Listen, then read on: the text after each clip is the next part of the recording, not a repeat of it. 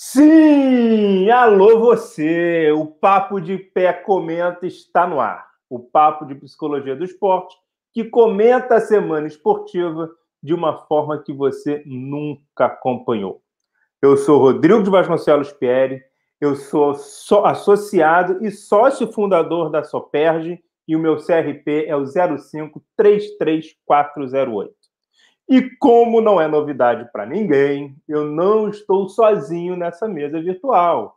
Eu tenho a companhia daquela pessoa que está sempre comigo, aquele cara que acumula funções, é psicólogo, professor universitário, pesquisador, advogado, orientador de mestrado, orientador de doutorado, editor de livro, apresentador de TV e comentarista aqui do nosso Papo de PR. É claro que eu estou falando dele, o nosso querido Alberto Filgueiras. Salve, salve, Alberto! Tudo bem, meu amigo? Acho salve, que salve, hoje vai ser um dia especial para você, hein, cara? Pois é, meu amigo. Hoje é um dia realmente muito especial. Tá, terão surpresas muito legais aqui hoje. Eu não posso deixar de ressaltar que um dos meus beijos no coração é, algumas semanas atrás foi para uma das pessoas que vai estar aqui hoje, né? Então faço questão de, de dizer porque me deixa muito feliz. Então, lembrando, eu sou Alberto Filgueiras, sou professor da Universidade do Estado do Rio de Janeiro, coordenador do Laboratório de Neurociências, Cognição e Comportamento, e como psicólogo, meu CRP é 0343557. Um beijo a todos aí, tamo junto. Boa noite, vamos que vamos. Boa noite, boa Alberto, boa noite Daniel, que está aí dando boa noite para a gente. Bom, vamos começar então pelo nosso quadro inicial, que é pelos quatro cantos da tela. Hoje falarei não só do que bombou nos quatro cantos da minha tela, mas como acabei sendo sugado por, por ela, acabei entrando, invadindo numa desses quatro cantos da tela.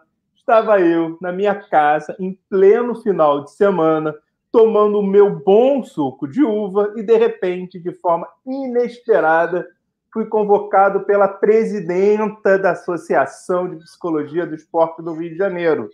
Em um passe de mágica, estava eu brindando os três anos da Soperge nas telinhas de quem estava lá no evento assistindo a comemoração. Mas como eu já fiquei com saudades, quero fazer o mesmo e trazer para cá, para as nossas telas, a presidenta da Soperge, psicóloga e ultramaratonista, a Adriana Lacerda. E digo mais, tudo bem, Adriana? Tudo! E aí, boa noite, Rodrigo, Alberto, queridos, boa noite, pessoal, que está acompanhando aí o Papo de Pé.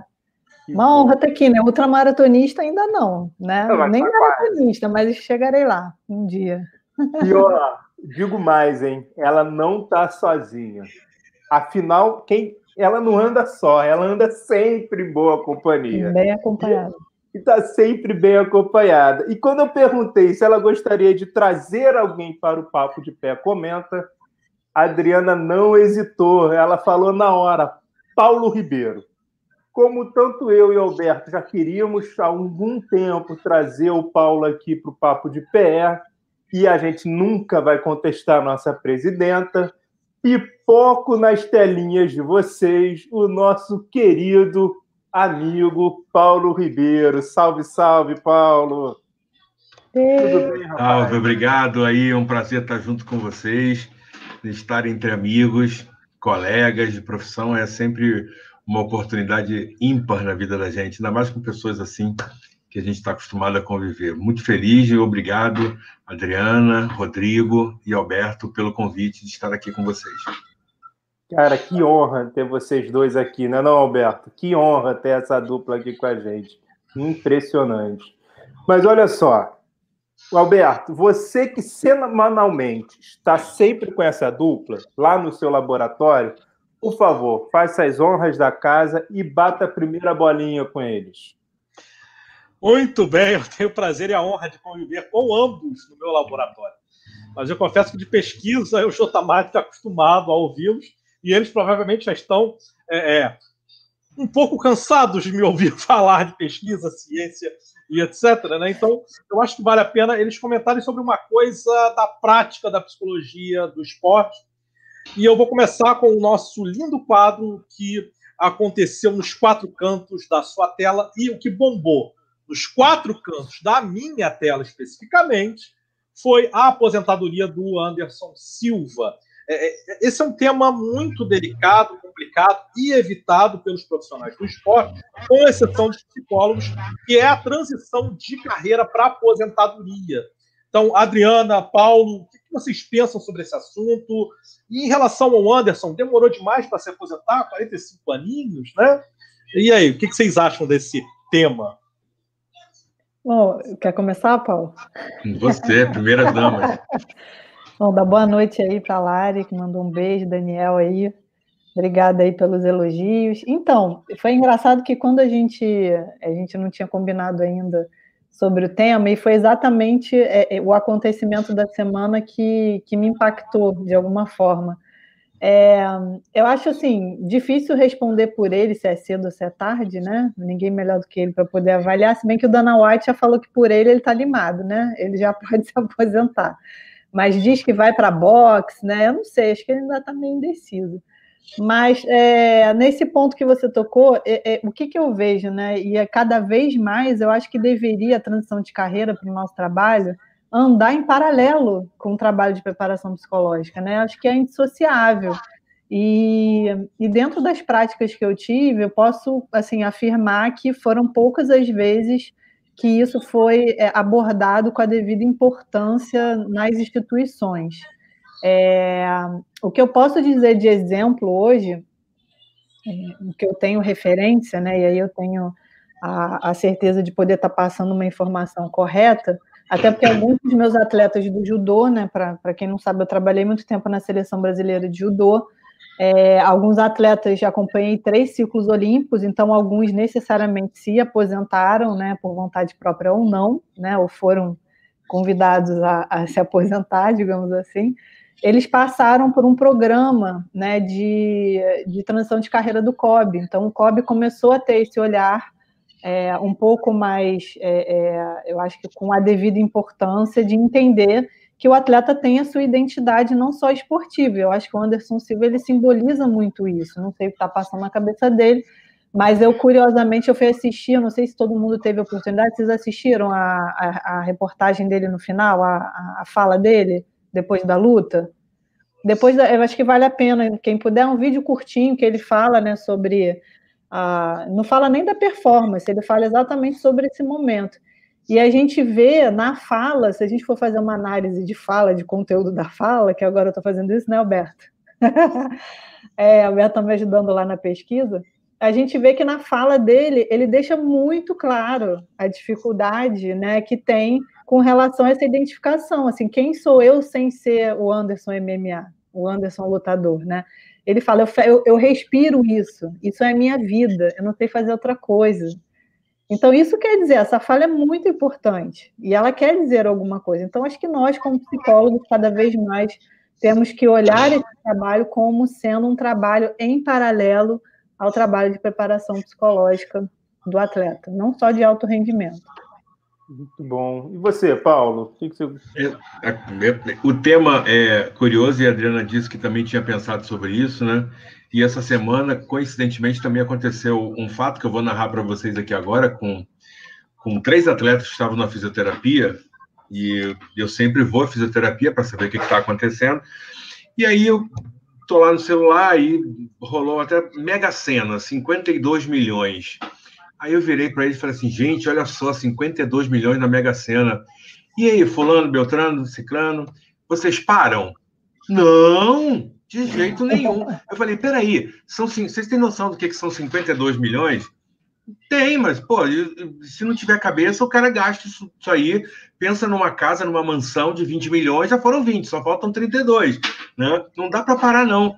E aquilo me chamou a atenção, e eu observo e assim meio que confirmo essa observação que estou fazendo, de que o atleta tem, tem em si um universo à parte, né? Ou seja, a, a questão do esporte para ele, seja qual for, é, é, até mais prioritário do que ele próprio, digamos assim. Porque a gente observa atleta que está lesionado e que tem lesão séria, às vezes, e que ele não pensa, não, ele quer se recuperar daquela lesão, porque ele quer voltar a fazer. E essa coisa dos 52 milhões da Mega Sena, e aliás, abre um parênteses, saiu para um apostador só, né? E aumentou um milhão, foi 53 ao invés de 52. Foi Isso você, me chamou Paulo. muita atenção. Oi? Foi ah, você que ganhou? Você não, infelizmente agora, não. Né, porque aí entra a minha fala. Eu não estaria mais aqui hoje conversando com vocês, entendeu? E eu achava que o atleta também. Porra, ganhei 52 milhões, chega, não quero mais perder sábado, domingo, feriado, ter que viajar, ficar longe da minha família. Mas eles pensam exatamente o contrário, né? E eu já vi também outros atletas que terminam a sua carreira e que é, prosseguem no futebol em outra função, ou como gerente, ou como auxiliar técnico.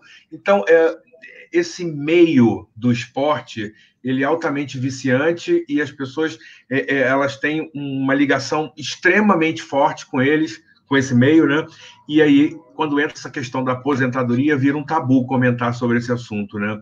Eu não posso me aposentar, não posso largar isso aqui, e muito em função, na minha humilde opinião, de ter sido o único ofício que a maioria deles conseguiu desenvolver ao longo da sua vida. Né? Outros pensaram em outros é, é, é, empreendimentos e tudo mais, mas a maioria deles não, só sabe jogar bola mesmo, é o que eles gostam de fazer, e aí fica difícil sair fora, né?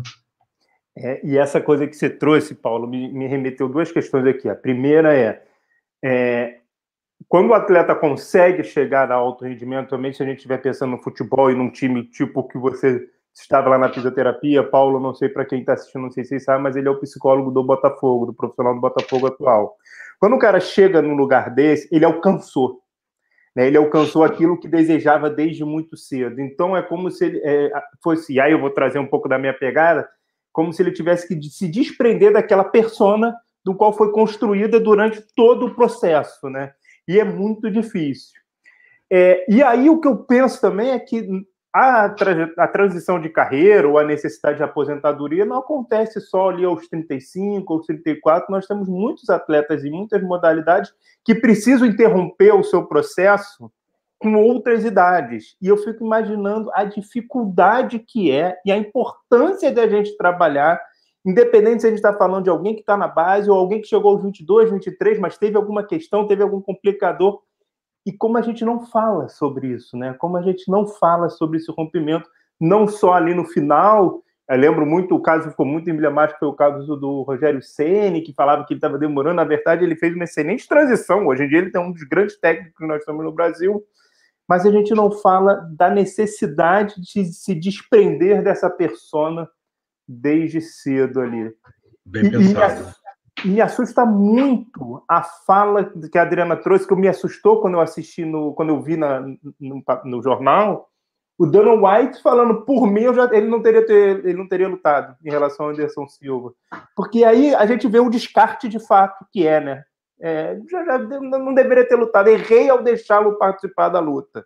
e foi engraçado, Rodrigo, você falando, porque um, uma das coisas que fica, pelo menos na matéria, quando você lê, é que como se é, é, não tivesse sido positiva essa luta, porque ele perde a luta. Exatamente. E aí o valor dele, assim, tudo que o cara constrói na carreira dele inteira fica resumido a uma luta de final de carreira, que ele precisa então sair, como você falou, de uma forma brilhante, né? Enfim, acima de todo o bem e do mal, que realmente personifica o herói. Então, o herói não perde. E o Anderson Silva simboliza isso muito, né? Então, é, é, é, essa tendência que as pessoas têm a analisar os momentos de fraqueza, de derrota, como se isso definisse o sujeito, né? O atleta que está ali, que construiu uma carreira, seja tardio ou não na hora de se aposentar, mas ele é uma referência no esporte, então isso a gente não pode negar, né? E eu, eu concordo com você, essa dificuldade que se tem em trabalhar, é, porque parece que quando você aponta, olha, talvez a, né, a carreira de atleta seja curta, vamos pensar num plano B, é como se a gente saísse daquele lugar da, da meta atingível, de ser é, o super-herói, de você buscar, é, é, o, enfim, o impossível, né? E você tem que lutar pelo seu objetivo. E não é bem assim, né? Então, acho que é um, um, cuidado, um olhar que a gente tem que ter enquanto psicólogo do esporte, sim.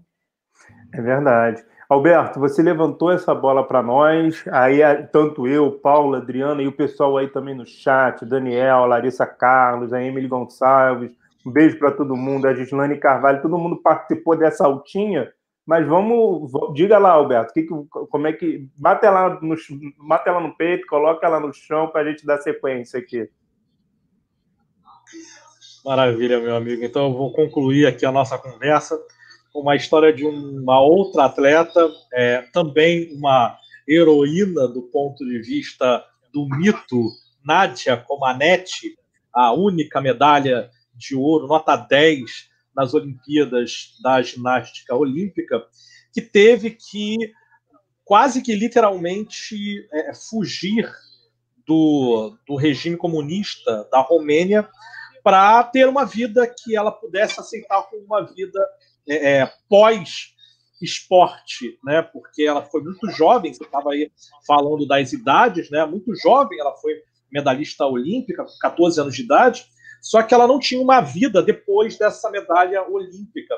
E ela teve que fugir, e fugir mesmo, à noite, andando sozinha, é, tendo de, de, de, passar pela fronteira da Romênia, é, tudo isso, esse sofrimento, até chegar no Canadá, onde ela conseguiu o asilo político e vive até hoje. Ou seja, olha o tamanho que é, é esse mito e o quanto, por exemplo, um regime comunista como era o romeno, utilizava dessa vitória, dessa medalha de ouro, como um, uma espécie de propaganda do próprio regime político. Então, a verdade é que os nossos heróis e heroínas, é, que não existem, que só existem na cabeça, nas ideias das pessoas, né? o mito existe, mas na, na concretude dos fatos não é assim que funciona, o quanto que isso impacta na vida desse ser humano. Né? É quanto que ele é usado, e essa é a palavra correta, a Adriana sinalizou, enfim, você sinalizou, mas eu faço questão de falar abertamente, até porque eu não tenho esse tipo de compromisso com figurar as palavras, é, o quanto que eles são usados e o quanto que eles são mercantilizados pelas, pelas gestões esportivas e pelo conceito e pela ideia de que resultado é a única coisa que importa no esporte, o que, na minha visão, você já sabe disso, é uma grande imoralidade. Mas a gente entra aí em outros aspectos da ética que eu não vou entrar nesse momento. Na verdade, eu vou passar a bola para você, meu amigo Rodrigo, me dizer o que que passou e o que que bombou nos quatro cantos da sua telinha. Eu vou trazer, eu vou trazer. Antes de trazer, eu queria só também dar um beijo grande aí na Renata Garcia, que está aí com a gente. O Rodrigo Cioli ele fez o seguinte comentário: eles têm como exemplo de fim de carreira o George St. Que, ao meu, ao meu ver, segundo o Rodrigo, o Dana White esperava a mesma coisa dele. E aí a gente está falando da questão ali do, da, do trabalho da psicologia.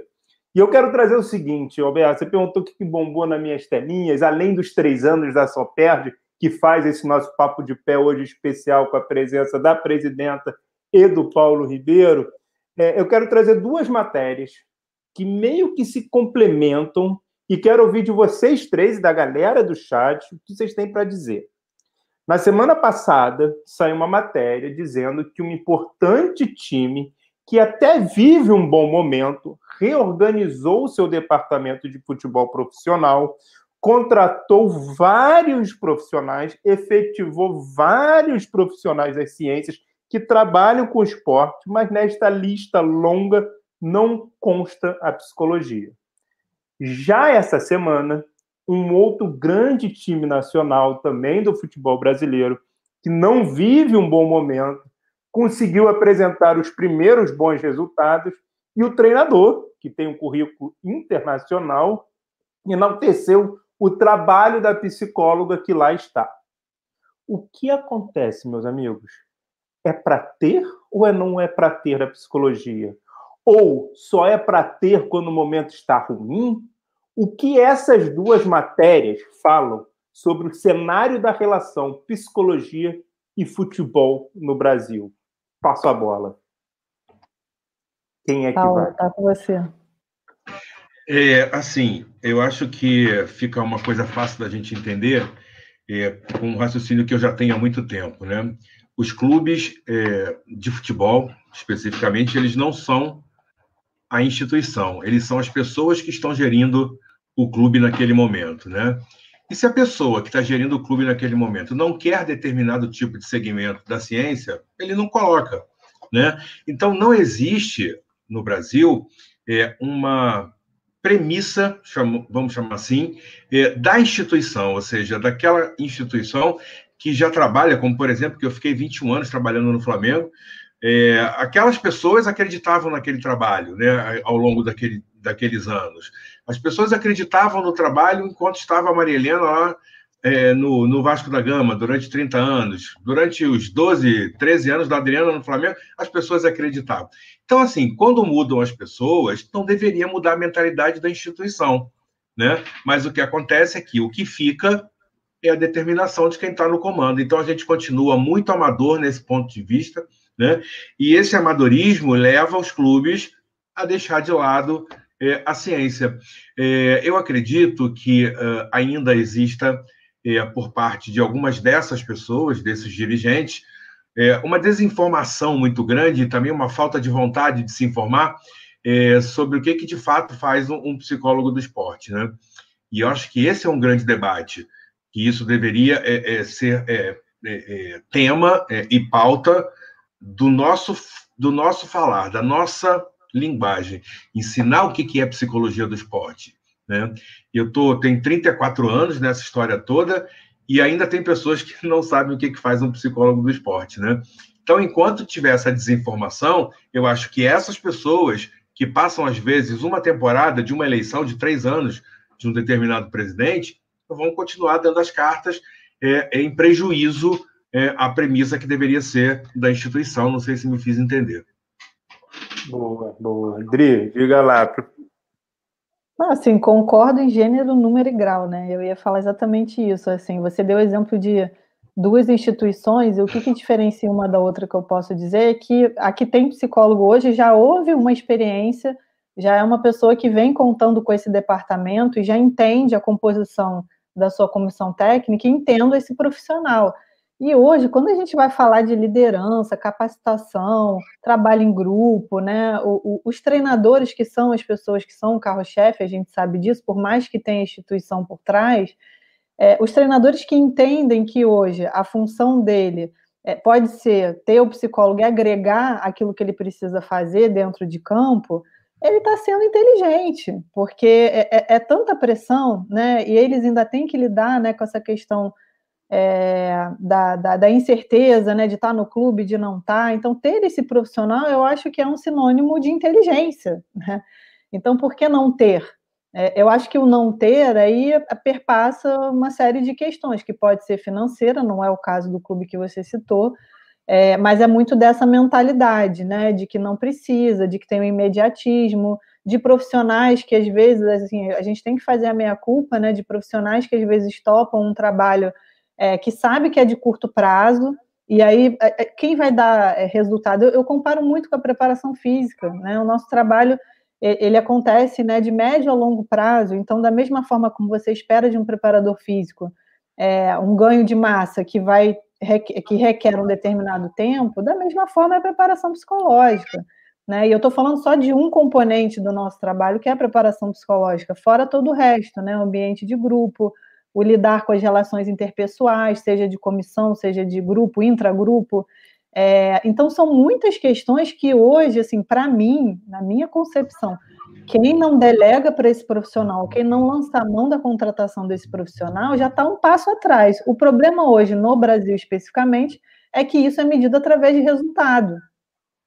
A gente volta à temática anterior, né? Exatamente. A gente volta à temática anterior da questão do resultado que, que determina é o resultado, e como se o resultado pudesse ser medido. É o que o Paulo falou, se, se houvesse essa preocupação né, de você ter é, um trabalho longitudinal, você não precisaria mudar na estrutura. Você está falando de um clube que acabou de mudar a estrutura de departamento médico, que tem excelentes profissionais. Então, eles também estão passíveis é, de mudanças, não só o psicólogo, de entrar e sair, mas sem a menor é, é, enfim, preocupação, né? Sem a menor referência. Então, isso, infelizmente, ainda é uma cultura, acho que não dá para a gente generalizar, mas ainda é uma cultura de muitos clubes de futebol é, aqui no Brasil, especificamente, e infelizmente.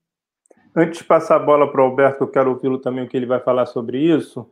É, pessoal, quem quiser comentar o que colocou, o que bateu aí também nas, nas quatro cantinhos da tela de vocês, ou sobre essa temática, fiquem à vontade. E eu quero lembrar que há duas semanas atrás a gente trouxe o departamento de psicologia do futebol do Fluminense, onde aí que está a Larissa, a Rossana, a aniversariante do dia, Simone Luz, e a uhum. Emily, que está aí com a gente aí no chat. A Caroline Machado também. A Caroline Machado. É, é, eu troquei a Larissa com a Caroline, é verdade. A Caroline a Larissa Machado. do Vasco. Isso, isso, isso. São tantas pessoas boas por aí. Mas é exatamente isso, a diferença que faz quando tem um departamento consolidado. Mas diga lá, Alberto, que que, sobre essa temática, que, que você que já esteve também presente em clubes, em, em duplas, em Olimpíadas, o que, que você traz para a gente? É, eu acho que a primeira coisa que é importante a gente sinalizar é algo que o Daniel trouxe e que é muito importante. Ele fala o seguinte: há muito preconceito e resistência quando se fala em psicólogo. Isso não acontece somente no futebol, isso acontece de um modo geral, porque qualquer demanda da ordem psicológica ela é intangível, né? ela é invisível. Quer dizer, você não vê diretamente o problema acontecer. Você sente através de comportamentos que são um pouco desfiantes, é, é comportamentos que são diferentes do, dos que são habituais daquela pessoa, emoções que são reveladas de maneira não usual por uma pessoa. Então, de alguma maneira, o objeto psicológico ele é absolutamente intangível, ele é invisível. E quando eu digo invisível, não é só aos olhos, ele é insensível no sentido de não dá para os sentidos que a gente tem é, da gente poder lançar a mão e observar diretamente o que está acontecendo com aquela pessoa. E a, quando isso acontece, você tem duas formas de pensar no fenômeno. A primeira é uma forma científica de pensar o fenômeno, porque o fenômeno existe, eu não consigo enxergá-lo, então eu vou criar métodos de mensuração que vão me permitir enxergá-lo. No caso do vento, né? quer dizer, eu não, eu, eu não eu sinto o vento através dos meus sentidos, então de alguma maneira é um pouquinho mais palpável do que o fenômeno psicológico, mas a verdade é que o vento você consegue medir, né? Você tem lá o, o, o, o aparelhinho que você coloca lá e que o piruta que fica rodando lá, e aí você consegue saber medir a velocidade do vento, etc, etc. A psicologia não tem nada disso. Né? Então, nesse sentido, é, é muito diferente você falar de um psicólogo do que você falar de um ortopedista ou de um fisioterapeuta no futebol. Né? Porque o ortopedista quebrou a perna, quebrou o osso, você consegue ver lá. Você tem a maquininha, você coloca lá, você vê o osso quebrado. Ih, quebrou o osso. Então, o que, que as instituições fizeram há muito tempo atrás? Passaram a investir em médicos que fazem parte da própria instituição, e esses médicos que fazem parte da própria instituição, eles cuidam dos ossos quebrados e, obviamente, de outras doenças. Mas você tem maciçamente são ortopedistas e cirurgiões é, é, encarregados por esse tipo de serviço dentro dos times, dentro dos clubes é, e dentro das instituições, das agremiações esportivas de um modo geral. É, só que eu acho que até agora, até agora ninguém entendeu que existe um outro lado da patologia, né? já que a gente está falando de patologia, eu não estou nem sinalizando o aspecto da performance, tá? Eu estou falando do aspecto da patologia. Existe patologia física, né? Quebrou a perna, teve rompimento de ligamento, é, é, sei lá, apendicite, tudo isso um atleta ele está predisposto a acontecer também com qualquer um de nós. Só que ninguém olha para a saúde mental. Absolutamente ninguém. Né? E olha só que curioso: existe um profissional que é responsável é, dentro do esporte para cuidar da saúde mental. Você consegue imaginar um treinador de futebol? Teve até uma fala, é, há duas semanas atrás, teve uma fala dessa que saiu estampada num jornal aí de, de grande circulação. Você consegue imaginar um treinador de futebol falando: nossa, além de ser treinador e dar treino, eu tenho que ser pai, tenho que ser irmão e tenho que ser ortopedista e cuidar da lesão do cara? Você consegue imaginar isso no jornal? É. Mas é normal você ver o cara tem que ser pai, tem que ser irmão e tem que ser psicólogo e cuidar da cabeça do cara. Né?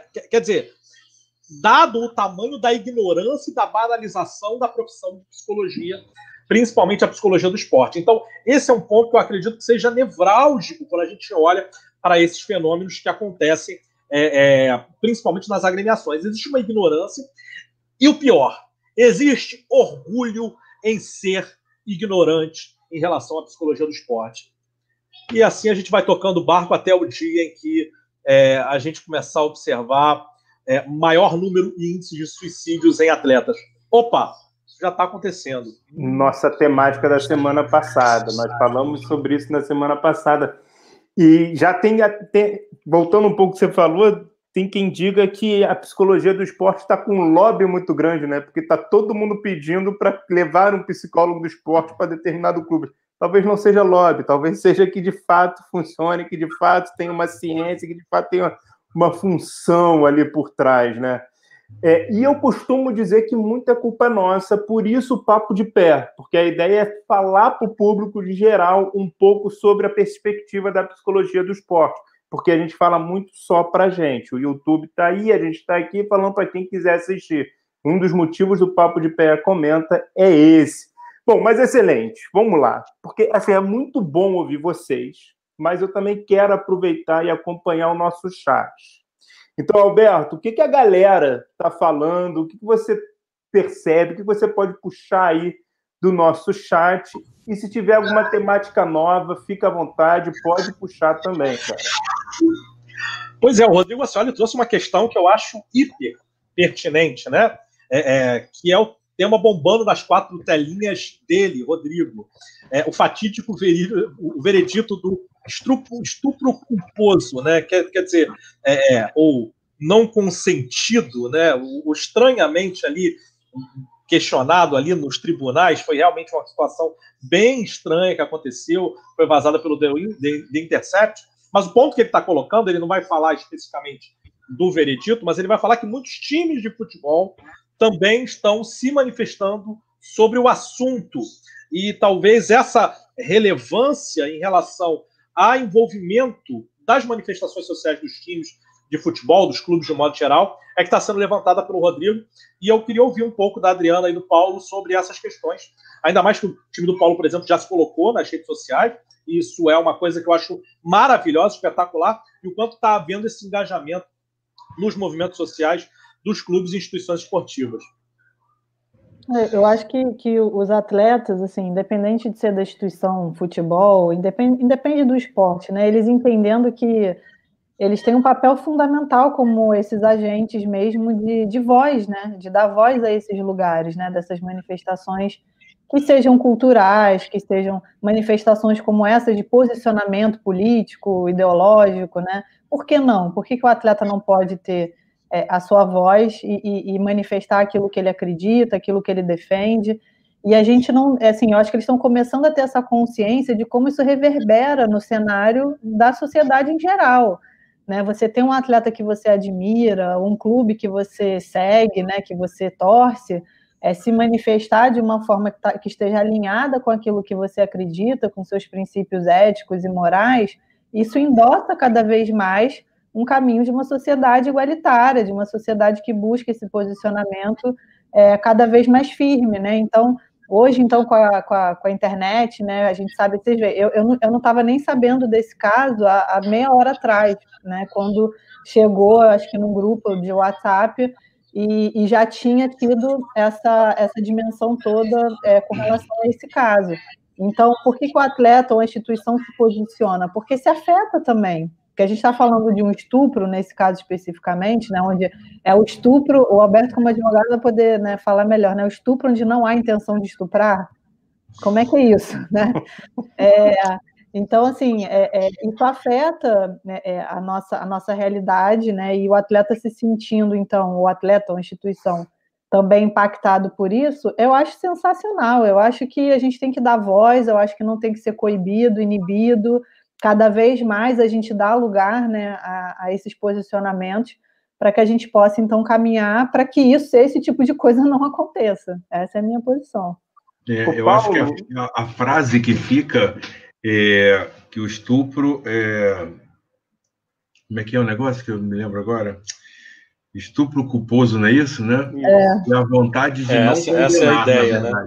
né? É, estupro culposo, assim, que não teve a intenção de, de fazer, de estuprar, ou seja, mas não teve a intenção, foi de condenar, né? Eu acho que é isso que tem que ficar claro. E assim, o Rodrigo Acioli já roubou aqui a palavra que eu ia utilizar, as duas palavras que os clubes de futebol, por serem é, grandes agremiações de esporte de massa, de grande apelo popular, tem sim essa responsabilidade social, e não só nessa temática, eles também se envolvem é, no Outubro Rosa, no câncer de mama, no câncer de próstata. Então, de alguns anos para cá, eu vejo é, uma, uma, um engajamento maior né, desses que podem ser, assim como a Adriana falou, a voz de muitas outras pessoas e que arrebanham né, as suas grandes torcidas para essa reflexão. Essa que é a grande é, função de um clube que tem uma representatividade tão grande quanto os que a gente tem aqui no Brasil. E, portanto, eu acho que, é, mais ainda num clube de futebol, em que a gente teve há pouco tempo é, um outro caso de uma pessoa que iria ser contratada para um clube que tem um caso de estupro na Itália, né, condenado lá na Itália, que também reverberou, que também gerou crítica é, e que gerou a manifestação de muitas pessoas, inclusive dos clubes, né, alguns deles.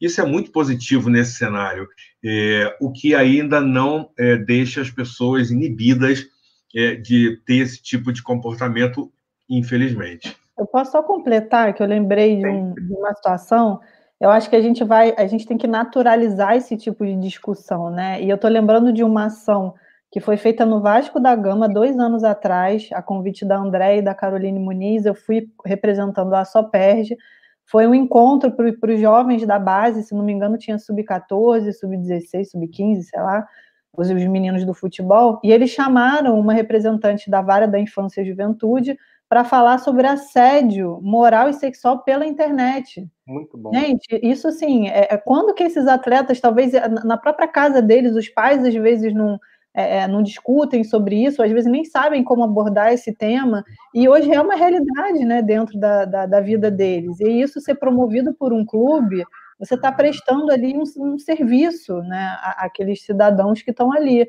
e que são é. formadores, né? Eram meninos de 12, 13, 14 anos. Então, esses tipos de ações têm que realmente ser. É, é, é serem práticas, você não diria diárias, né, mas recorrentes dentro de uma instituição como um clube, ou uma agremiação, uma confederação e uma federação. Eu acho que o que é mais bacana disso tudo que a Adriana está falando é a gente poder entender que houve sim uma evolução no pensamento né, dessas instituições que até algum tempo atrás, é, e ainda de certa forma são, né, instituições é, eminentemente masculinas, até na direção mesmo, né, na gestão é, das suas é, presidências e tudo mais, é, isso fica mais bacana ainda, mais marcado ainda por partir é, de uma agremiação ou de algumas agremiações que tenham essa história do machismo meio que incrustada aí na, nas suas histórias, né? Eu vou até deixar bom. o convite aqui, colegas, para fazer um jabá.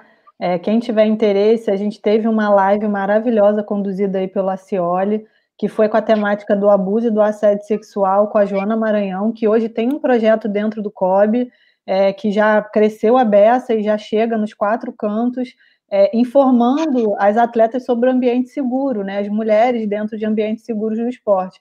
Então, quem tiver curiosidade, tem o nosso canal do YouTube também da Soperge, dá uma assistida nessa live, porque foi sensacional, não só pela mediação, mas pela convidada também. É, vou deixar uma dica também, se me permitem, assistam claro. o filme Atleta A. É um filme espetacular que nenhum psicólogo do esporte deveria deixar de assistir. Verdade. Muito bom, muito bom. Tem também o Ela, que é maravilhoso também. Que... Não, não é ela, eu estou misturando, que é uma Agora me perdi. O ela é da tecnologia. Agora eu esqueci que é da ginástica, uma questão trans. Mas enfim, agora eu esqueci o nome do filme. É Girl. Girl. O nome do filme é Girl. Menina. Girl. Maravilhoso. Fica a dica também. E a Emily lembrou também dos, dos eventos que tiveram em relação a Setembro Amarelo. Eu me lembrei aqui do que aconteceu, várias campanhas que o Fortaleza, que o Bahia, vários times estavam fazendo ou vieram fazendo desde o ano passado. Muito bom, muito bom mesmo. Bom, eu acho que depois dessa. Então, só para organizar, o nome do filme que eu deixei aí é Girl, menina, em, inglês, né? Girl. Maravilhoso. É, então, acho que depois desse nosso papo, depois disso tudo, só tenho duas coisas para fazer. A primeira é perguntar para a galera se nós estamos merecedores do troféu Joinha. Se sim, por favor, clique no polegar para cima, se inscrevam, faça o papo de pé chegar não só para os psicólogos, mas para a galera para além da psi também. E se não estiver gostando, não tem problema, pode criticar. Nós quatro aqui há anos fazemos terapia, sabemos lidar com críticas construtivas, crescemos a partir delas, então fiquem à vontade. A outra coisa que eu quero fazer é convocar o nosso profeta, pedir para ele colocar as barbas de molho, porque, meu querido Alberto, pelas barbas do profeta, qual é o achado dessa semana? O que foi que só você viu, meu amigo? Pelas barbas do profeta, meu amigo Rodrigo.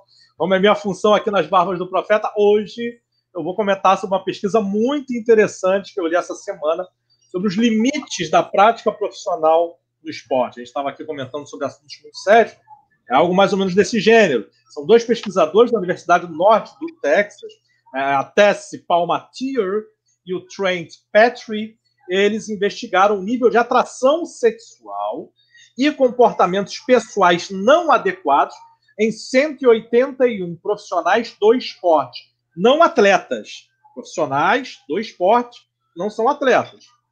É, em relação aos seus atletas. Então, o artigo ele foi publicado esse ano na Journal of Applied Sport Psychology. Essa é a graça do Barbas do Profeta, trazer pesquisas atuais. E o que eles encontraram foi que do total de profissionais entrevistados, dos 181, 92, portanto 51% desses profissionais do esporte relataram ter tido algum tipo de nível de atração sexual por algum de seus atletas.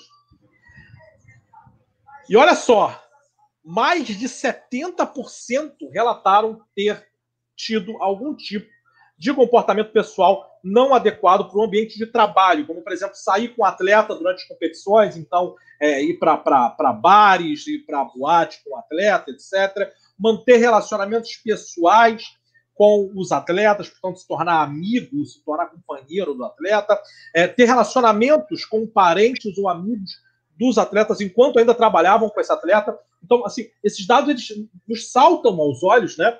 Porque, quando a gente pensa que, que quase três a cada quatro profissionais do esporte acabam tendo algum tipo de relação pessoal com seus atletas. Assim, os autores indicam que os psicólogos do esporte têm um papel fundamental nesse aspecto, porque é um aspecto ético, é um aspecto moral, é um aspecto das relações institucionais. É, é, é e dentro das instituições é importante também ter uma supervisão constante. E aí pode ser supervisão profissional, no sentido da supervisão de um profissional olhando para o outro falando, olha, isso não é adequado, como também a supervisão da própria instituição, né? E, e que isso seria necessário para evitar esse tipo de questão ética, de questão moral, né? Então, é, e alguns aqui sabem, mas alguns também podem não saber. Tanto a Adriana quanto o Paulo foram meus supervisores na época do estágio. Então, eles sempre me ensinaram os cuidados que devemos tomar quando tratamos a ética do trabalho e no envolvimento pessoal com os atletas. Isso sempre foi ensinado pelos dois, eles sempre prezaram muito desses aspectos, mas por outro lado, a gente também sabe que isso acontece em muitas esferas dentro do esporte. É, e aí eu queria perguntar para ambos se isso tem a ver com o dia a dia de vocês, se faz sentido o que eu falei, o que, que essa pesquisa vem revelar para a gente. Falar, Paulo. Vamos lá.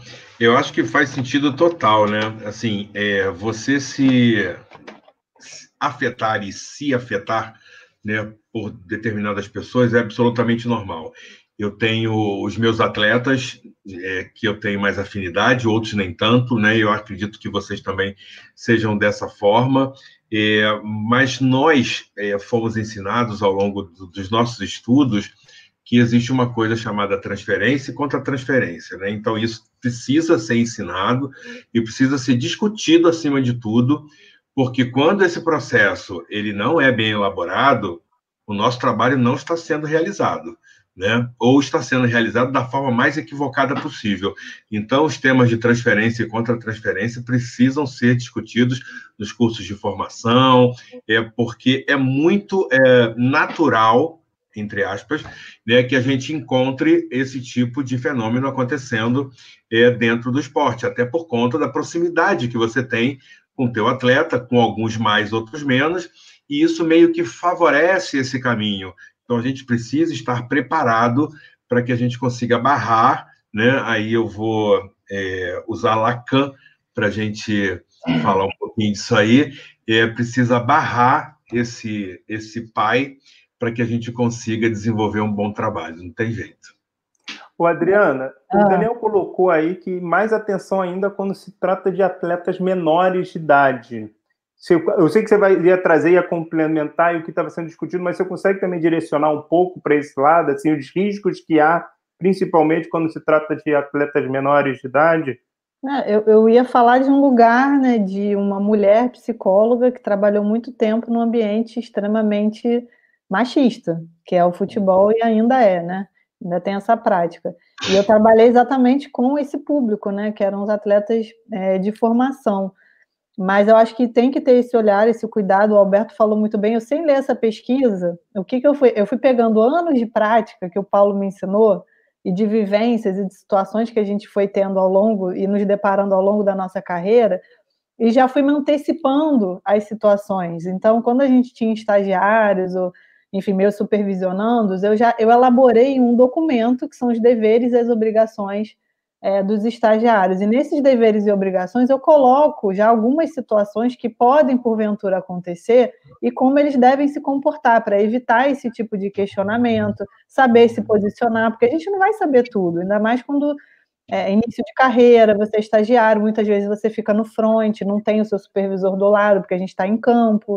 Então é natural que, eventualmente, é o que eu falo, se colocou numa posição é, que você está é, é, tá desconfortável, fala, não sei, vou perguntar ao meu supervisor. Não tenha vergonha de falar que não sabe, é, que vai procurar saber, que depois você dá essa resposta, porque aí, é, é, como é que fala aquele, aquele a, o soneto sai pior do que, a, enfim, do que a... A emenda é pior do que o soneto. Exatamente. Então, assim, na dúvida, fala que não sabe. Então, assim, na minha experiência, para não ter esse tipo de, é, de situação. Eu fui muitas vezes taxada de ser uma pessoa, uma profissional muito séria, é, que ninguém sabia da minha vida pessoal, mas porque eu sempre, como o Alberto falou, gente, eu sou muito chata com isso. Paulo sabe disso também. Eu, eu prezo e eu primo pela, é, é, pela postura profissional, independente de ser mulher ou homem, porque a gente, como o Paulo falou ao longo né, dos nossos estudos, a gente sabe que eventualmente a gente vai suscitar determinadas fantasias. A gente pode ocupar um lugar ali que não é o lugar é, de um ser desejante que quer ter você como esposa, como mulher, como namorado, namorada. Então a gente tem que se preparar. Isso é obrigação nossa também, né? De, de estabelecer esse limite, é, de, de, de, saber até onde você pode ir, de, de saber até sair de situações que muitas vezes, quantas saias justas eu já passei na minha vida, quantos assédios é, de abuso de poder eu já passei é, é, é, na minha vida e, e pude me posicionar, e eu acho que muito até do que eu construí da minha carreira, sem querer me gabar, mas eu acho que foi em função desse posicionamento. Eu sempre deixei muito claro disso. que eu estava ali para fazer o meu trabalho. E aí eu não tinha esse envezamento, né? De ah, o atleta é meu amigo. Não, ele é meu atleta, eu presto um serviço a ele. Eu estou ali como psicóloga dele. Então, eu acho que cabe a nós também estabelecermos muitas vezes esses limites que às vezes para o outro ficam um pouco indefinidos, ou obscuros, ou enfim. É, e aí é nosso papel fazer isso. Então, é, eu nunca me esqueço uma vez que. Eu vou citar um caso aqui, mas não vou citar nomes, obviamente, porque o Daniel perguntou de atletas de base. E, e, assim, eu sempre me dei muito bem com os atletas. Assim, eu passei muito bem nesse universo masculino. Tenho dois filhos homens, né? Mas na época não tinha. E, uh, e eu levava sempre as dinâmicas, né, todo, todos os trabalhos de uma forma muito lúdica, né, até para poder atingi-los, né, para não ficar uma coisa muito distante na forma de conduzir e tudo mais, na linguagem. E aí, uma vez, um atleta é, começou a me mandar mensagem no celular, me elogiando. É, gente, olha, são poucas as pessoas que sabem disso. Isso aqui é o furo do papo de pé.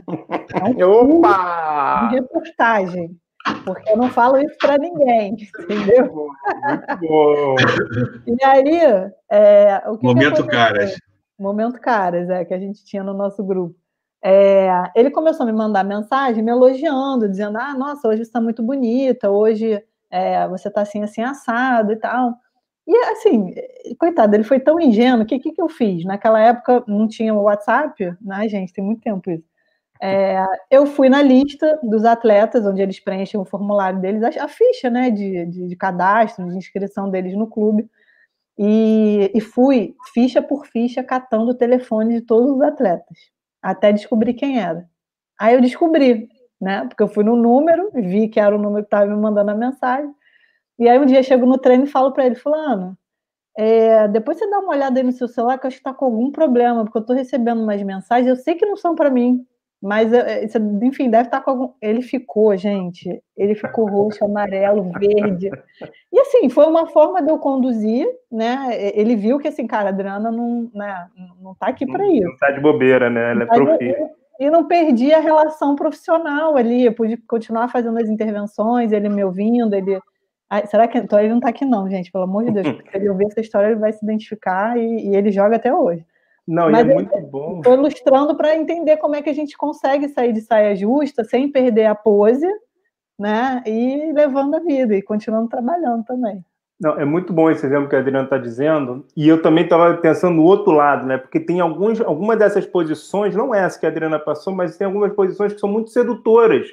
E entrar naquele papel que o atleta está nos convocando, não só na, não estou falando necessariamente na parte sexual, mas em outras partes, em, outra, em, outros, em outras relações, é muito sedutor. E aí eu lembro de um livro de um cara chamado Adolf Guggenheim Greg, que é o abuso do poder na psicoterapia ele fala desses riscos e dessas questões que existem na relação da psicoterapia. E sempre quando eu estou no trabalho com a psicologia do esporte, eu sempre levo, porque tem algumas posições, tem algumas situações que são muito sedutoras cair naquela tentação, entrar na. E eu não estou falando necessariamente na questão sexual, a gente está falando de um, de, um, de um, mundo com muitos poderes. Então, uhum. o abuso do poder na psicoterapia é um livraço, e eu deixo aí, essa foi as minhas barbas do profeta, é, instantânea, né? meio que no improviso, porque eu não tinha pensado nela. Agora eu vou aproveitar então para ampliar um pouco. A Adriana falou dessa cartilha e tal. Queria saber, Adriana e Paula, assim, há quem não conheça a psicologia e acha que é magia, bruxaria ou algo do tipo, né? Era o que a gente estava falando. A galera tem muita gente que não sabe o que a gente faz. É, então eu pergunto, qual é a fórmula mágica inicial para vocês? qual o primeiro texto ou material que vocês passam para um estagiário, estagiário ou psicóloga, psicólogo que chega para trabalhar com vocês e por que esse material? O meu material é o que é psicologia do esporte. E, e o que eu gosto de, de trabalhar, eu, eu, eu, eu, gosto de algum. É como se fosse uma psicoeducação mesmo, né? E dependendo do, do estagiário, do supervisionando que chega para mim, se ele não tem noção nenhuma, eu começo a falar do que, que não é o trabalho do psicólogo, que eu acho que fica mais claro. Então, assim, não é bater papo, não é dar conselho. É, é, então, assim, o que, que você não vai fazer? Não é isso, né? É, então, eu, eu procuro é, trabalhar em cima de, de noções e conceitos básicos e definições é, e de papéis, né? Assim, estabelecer qual é o papel que está ali a primeira coisa que eu faço é estabelecer um plano de trabalho, um planejamento também, para, junto com eles, poder pensar nas ações, e aí depende se é um projeto social, se é um alto rendimento, se é um atleta, se é uma instituição. É, mas eu acho que a primeira coisa é passar o que, que a gente faz, até para si. Eu gosto de ouvir para ver se eles já sabem ou já trabalharam com algum profissional, e aí eu poder desmistificar aquilo que eventualmente esteja equivocado dentro da concepção deles, ou apresentar alguma coisa que seja nova dentro de um modelo, de uma definição ou de um conceito que, que eu acredito que é o que eu sigo, a minha metodologia de trabalho. E você, Paulo, eu, qual é a eu... varinha de condão inicial? varinha de condão é ótimo. É, eu já tive uma varinha de condão, eu nem lembro dela de tão antigo que, que sou nesse negócio aí, mas, é verdade. Mas eu lembro de 2007 para cá, porque a varinha de condão ficou aposentada, e, e eu comecei a estudar um tema que, para mim, foi o que norteou e o que norteia ainda meu trabalho desde aquela época até agora, né? Que é neurociência. Então, o meu primeiro contato com o estagiário é para explicar para ele o que é emoção, né? E sempre do ponto de vista da fisiologia. Porque, assim, a ideia que eu tenho é que os comportamentos nossos, na sua grande maioria, são balizados pelas consequências deles, né? Então, se eu não vejo o que está acontecendo, eu atribuo um sentido, um significado a determinadas coisas que vem na minha cabeça, né? E no momento em que eu faço o atleta compreender que a mão dele suando nada mais é de que o indicador fisiológico de que ele está pronto para agir, eu dou uma compreensão para ele daquilo que ele atribuía um sentido negativo, aquilo estou nervoso, estou tenso, não estou preparado, né?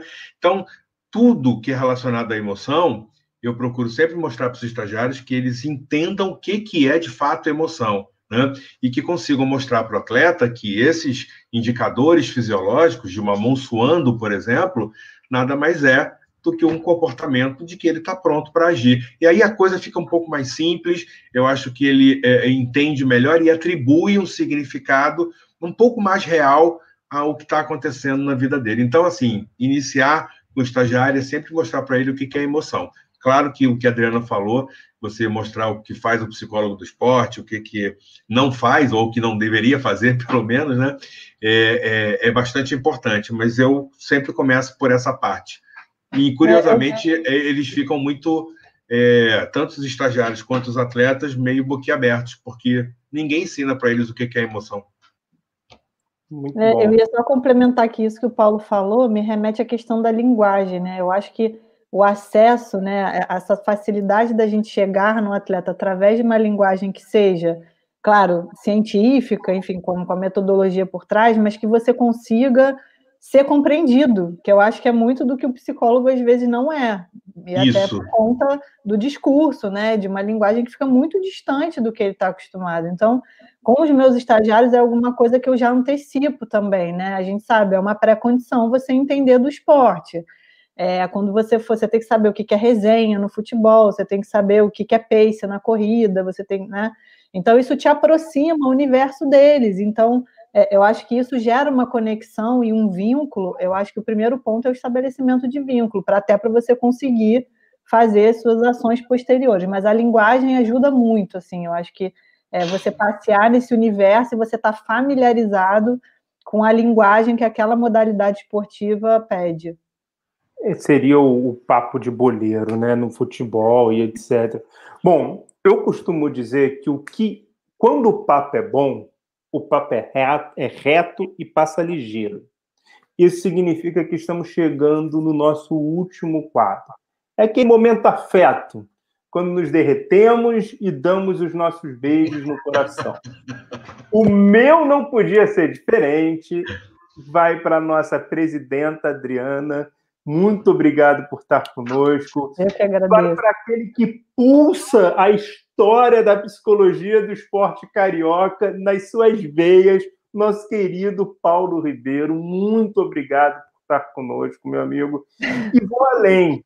Vai para todas as associadas e associados da SOPERJ, essa importante, fundamental associação que está fazendo três anos. Obrigado pelo que vocês fizeram nos últimos três anos e principalmente aqui eu realmente falo de coração. Obrigado pelos meses iniciais desta pandemia. Sem dúvida nenhuma, o que vocês fizeram nos primeiros meses desse momento difícil que a gente está passando facilitou muito a vida de quem pôde acompanhar as ações de vocês. Então, de coração, eu mando meu beijo no coração para vocês. E vocês? Para quem vocês querem enviar o beijo no coração? Ah, eu assim, você fala vocês, mas você faz parte disso, tá, Pierre? Não corre não, tá? Porque você também é supergiano. Então, é... ah, enfim, eu quero deixar para todo mundo que que acompanha a gente, que faz a gente ter essa força de querer fazer com que a psicologia do esporte, como vocês vêm fazendo, cada vez tenha mais destaque, mais visibilidade, mais voz. Então, deixo meu coração para todo mundo que está nessa área, que pô, a gente é guerreiro para caramba, e ninguém derruba a gente, não. E vamos seguindo. E parabenizar vocês aí pela iniciativa, foi um papo super gostoso, super leve, e espero poder acompanhar mais vezes também. Deixo para vocês, três corações. E você? Eu deixo, beijo pra, eu deixo beijo para três também, mas vou deixar um e beijo especial, porque tem uma história. Eu sou formado por histórias, assim como cada um de vocês, né? E, a uma ocasião, eu recebi no Flamengo uma pessoa que queria fazer um estágio de iniciação científica. E aí, é, essa pessoa já era formada em direito, né? E estava buscando uma outra formação, um outro trabalho, um outro caminho. E, e assim nasceu, né? Essa relação com essa pessoa, que é o Alberto, que está aqui. Vou procurar não me emocionar, é, porque assim ele me é uma pessoa muito especial, porque nós invertemos os papéis ao longo da vida, né? Eu fui supervisor do Alberto durante um bom tempo e como a vida é muito engraçada e muito bonita ao mesmo tempo, ele formou o seu primeiro mestre, que sou eu, e vai formar o seu primeiro doutor, que sou eu também. Eu só tenho a agradecer a ele. Muito bom, muito bom. E você, meu amigo, depois de todas essas palavras, depois disso tudo, para quem vai te ouvir... Mano, mano. Não dá para falar, não. Eu falei que era o momento afeto. Vocês riram? Eu falei, momento afeto. É verdade, é verdade. Você tem razão. Quem sou eu para discutir? Mandar, é óbvio que meu beijo no coração é, é, vai para o Paulo, para o meu chefe, para a Adriana, minha chefa. Assim, os dois me ensinaram é, grande parte do que eu sei e poder hoje estar num papel invertido é, é, é para mim é só honra, na verdade, é só, enfim, é, é um prazer gigantesco e na verdade eu, eu não estou nem não tô nem ensinando. A única coisa que eu estou fazendo com os dois é sistematizando aquilo que eles já sabem, né, para que outras pessoas possam ler e possam se deliciar com esse conhecimento absurdo que eles têm. É, então, assim, beijo no coração de vocês, Li, Paulo, obrigado. Obrigado por ter participado, de verdade, assim, vocês são maravilhosos. É, só que eu também quero dar outro beijo no coração, que eu já tinha programado previamente, né, que eu acho que vale a pena, porque foi um tema que a gente conversou aqui hoje, e eu acho que é um tema que é muito interessante, eu acho que vale muito a pena a gente sempre reforçar. Então, um beijo no coração a todos os psicólogos e psicólogos do esporte que trabalham os aspectos é, da transição de carreira, seja para aposentadoria, mas principalmente os nossos queridos psicólogos e psicólogos do esporte trabalham a transição de carreira na base, já que a gente sabe que a grande maioria dos atletas da base eles não chegam a se tornar profissionais daquele esporte. Então, essa luta diária dos profissionais da psicologia do esporte na base, de tentarem fazer com que os seus atletas transitem para carreiras que sejam frutíferas, eu acho isso sensacional, maravilhoso. Então, um beijo no coração a todos os nossos psicólogos e psicólogos do esporte que trabalham e, e se dedicam à transição de carreira. E é isso, meus beijos de coração foram todos dados. Estou feliz para burro. Muito bom, muito bom. Então, o Papo de Pé comenta, vai ficando por aqui. Desejando vocês uma ótima semana. Nos vemos na próxima terça, 8h30, aqui no papel do papo, do canal do Papo de Pé do YouTube, com transmissão para todo mundo. Um beijo no coração para todos vocês que estão aí no chat. Obrigado por ter feito esse nosso Papo de Pé mais especial nesses três anos da Soperj. Obrigado por nos acompanhar até aqui e nos vemos semana que vem. Este foi o